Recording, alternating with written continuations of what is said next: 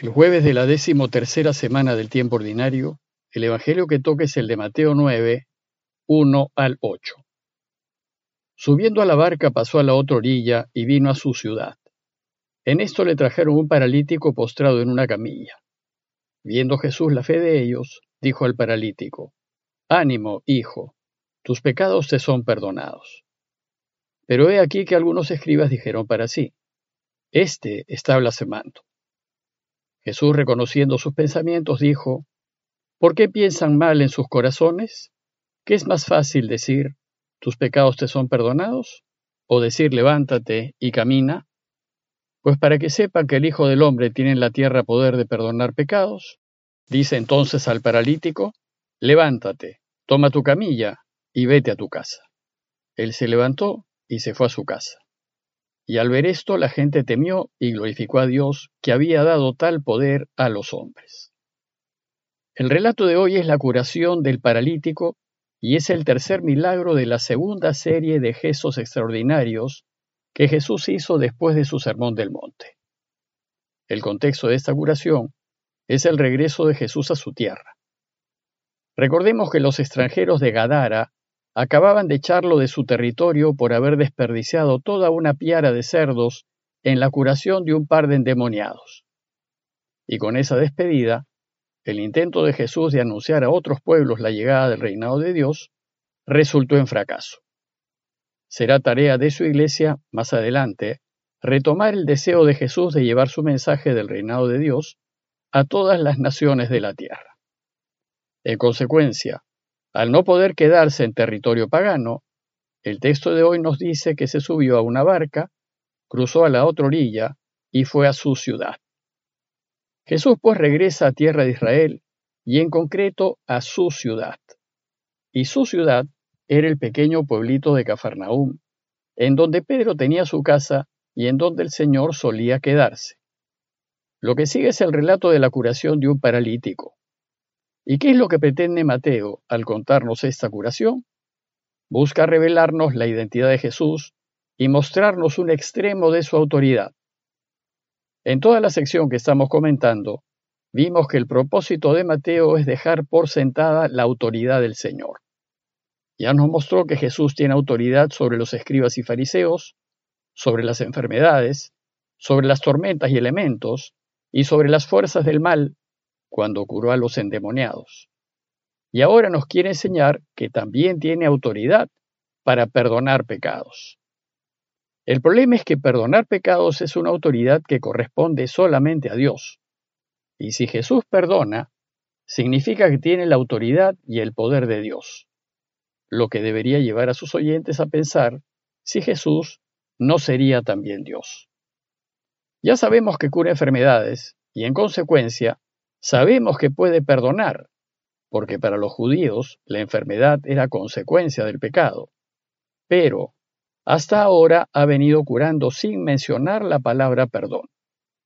En cambio, esta vez va a curar, pero lo va a hacer explícitamente perdonando para demostrarnos que efectivamente tiene el poder de perdonar todo pecado. Dice el texto que le presentaron a un paralítico acostado en una camilla. Un paralítico acostado en una camilla muestra que la situación del hombre era extrema. Estaba paralizado, no podía moverse y dependía totalmente de otros.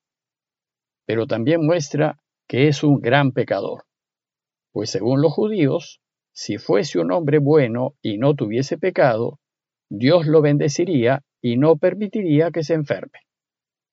Entonces ahora Jesús busca romper el vínculo entre la enfermedad y el pecado. Desea enseñarnos que si bien no todo enfermo es pecador, todo pecador sí es enfermo. Además quiere enseñarnos que su Padre es bueno, que nos quiere, que solo busca nuestro bien y que nunca hará nada por castigarnos. Dios no quiere nuestro mal ni nuestro daño. Él no envía enfermedades a los hombres. Las enfermedades son consecuencia del normal movimiento de la naturaleza y de la vida. De modo que si pudiésemos evitar aquello que nos contagia, no nos contagiaríamos. Es decir, lo malo que nos pasa en la vida no es un castigo de Dios.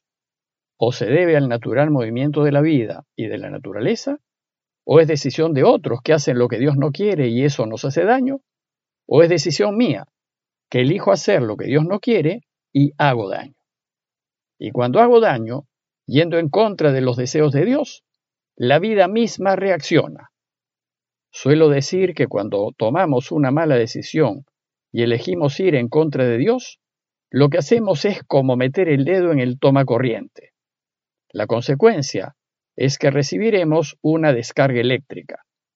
Pero la descarga eléctrica no es un castigo de Dios, es el efecto natural de haber metido el dedo en el toma corriente. Si no hubiésemos tomado esa mala decisión, nada nos hubiese pasado. Dios no quiere que mentamos el dedo en el toma corriente, y más bien nos enseña que no elijamos hacer daño, que no elijamos pecar, para que la vida no reaccione en contra nuestra. Pero, si lo hacemos y recibimos una descarga, no le echemos la culpa a Dios. Aquí Jesús con su intervención nos va a enseñar que Dios solo quiere nuestro bien y que su deseo es perdonarnos siempre, si es que queremos. Entonces nos dice el texto que, viendo la fe que tenían quienes llevaban al paralítico, dijo Jesús al paralítico, Ánimo, hijo, tus pecados están perdonados. En este caso, Jesús reacciona en respuesta a la fe de quienes cargaban al paralítico, pero seguramente lo hacían en respuesta al deseo expreso del paralítico. Ellos tenían la absoluta convicción de que Jesús lo podía curar. Y esta fe es lo que lleva a Jesús a que lo cure. Nuestra fe es fundamental si queremos que Dios actúe en favor nuestro. Entonces, lo que hace Jesús es perdonarlo. Y se dirige al paralítico y le dice afectuosamente, Hijo, como Jesús por entonces estaba en sus treintas, podemos suponer que se trataba de un muchacho. Y le dice que sus pecados están perdonados. En la mentalidad judía, si sus pecados están perdonados, ya no hay razón para que siga paralítico, pues si ya no hay enfermedad, es que ya no hay pecado. Ante esta afirmación que sólo podía venir de Dios, los maestros de la ley allí presentes reaccionaron y se dijeron en su interior, este blasfema. La blasfemia es una ofensa a Dios, es una irreverencia. Y en este caso consiste en atribuirse a sí mismo lo que le corresponde a Dios. Es decir, los maestros de la ley critican a Jesús porque se está poniendo en el lugar de Dios. Está haciendo de Dios. Y hacer esto es una enorme blasfemia. Entonces, dándose cuenta de lo que pensaban, Jesús les dice, ¿Por qué piensan mal? ¿Por qué piensan que estoy tomando el lugar de Dios? Y los desafía. ¿Qué es más fácil decir? ¿Tus pecados están perdonados?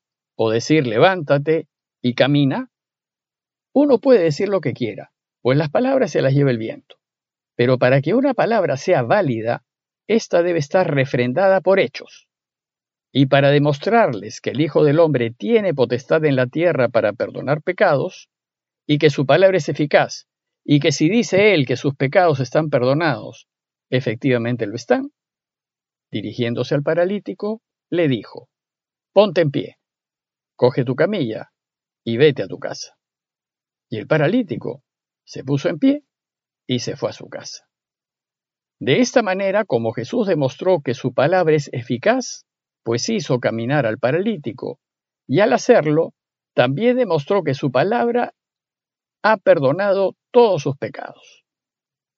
Como dijimos, Mateo en toda esta sección de su Evangelio nos ha estado revelando la identidad de Jesús y ha ido respondiendo a la pregunta, ¿quién eres tú, Jesús? ¿Quién es este que hasta el viento y el mar le obedecen? Bueno, pues parece que además de ser el Mesías, resulta que también es Dios, pues tiene la autoridad de Dios de perdonar pecados. Entonces, cuando la gente vio que el paralítico salió caminando con sus propios pies y con su camilla bajo el brazo, dice el texto que quedó sobrecogida y alababa a Dios que da a los hombres tal poder. Jesús se nos revelará completamente como Dios recién en su resurrección. Antes, durante su vida pública, la gente y los suyos lo consideraron solo un hombre. Por eso aquí alaban a Dios porque da a los hombres tal potestad. La Iglesia nunca dudó de la perfecta y verdadera humanidad de Jesús, pero se demoró para convencerse de su verdadera y perfecta divinidad. Muchos años pasaron de reflexiones y discusiones antes de que la Iglesia llegase a afirmar con total certeza de que Jesús, además de perfecto y verdadero hombre, es perfecto y verdadero Dios. La realidad de los hechos llegó a vencer a la lógica de nuestra razón. Y el relato de hoy es uno de los signos que hará que la Iglesia llegue a reconocerlo como nuestro Dios y Señor. En conclusión, los invito a considerar que cuando la Iglesia en el sacramento de la reconciliación perdona, no lo hace a título propio. La Iglesia perdona en el nombre de Dios, que es Padre, es Hijo y es Espíritu Santo. Dios ha delegado esta autoridad a los hombres para que podamos perdonar en su nombre. Y así la Iglesia, en nombre de Dios, perdona todo, absolutamente todo pecado. Y pensar que nuestro pecado es imperdonable no viene de Dios, viene del maligno. Somos hijos suyos, y por más grave que sea nuestro pecado, Él siempre va a querer perdonarnos porque quiere que estemos con Él. Pidámosle pues a Dios que no obstante nuestra grave parálisis, nos perdone y nos haga caminar de nuevo en su mayor servicio. Parroquia de Fátima, Miraflores, Lima.